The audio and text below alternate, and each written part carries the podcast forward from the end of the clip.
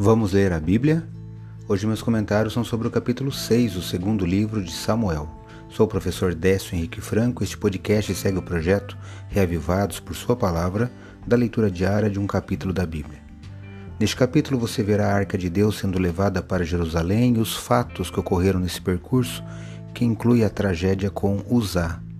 Destaco os versículos 6 e 7 do capítulo 6 aqui de 2 Samuel, que leio na Bíblia Nova Almeida atualizada. Quando chegaram à ira de Nacon, Uzá estendeu a mão para segurar a arca de Deus, porque os bois tropeçaram. Então a ira do Senhor se acendeu contra Uzá e Deus o feriu ali por esta irreverência. E Uzá morreu ali, ao lado da arca de Deus. Eu li segundo Samuel, capítulo 6, versículos 6 e 7. Samuel Wang, em seu comentário deste capítulo, lembra que duas tentativas foram feitas para a mudança da arca de Deus, cada uma delas acompanhada com lições para que todos pudessem aprender. Na primeira tentativa, 30 mil israelitas foram escolhidos para a mudança, a arca de Deus foi colocada em um carro novo e Davi e todo Israel se alegraram. No caminho, como lemos, Uzá foi morto por não seguir as instruções sobre a manipulação da arca.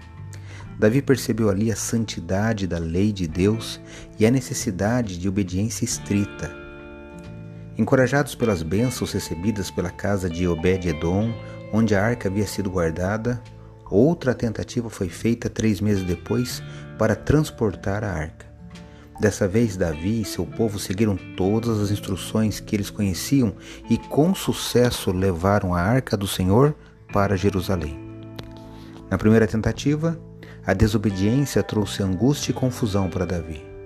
No entanto, a obediência de Davi fez a transferência da arca uma ocasião muito agradável e essa celebração deixou uma impressão duradoura sobre Israel. Nós também encontraremos plena satisfação e alegria em render obediência incondicional ao Senhor. Leia hoje 2 Samuel, capítulo 6.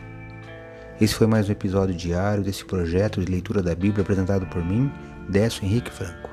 Um abraço e até amanhã.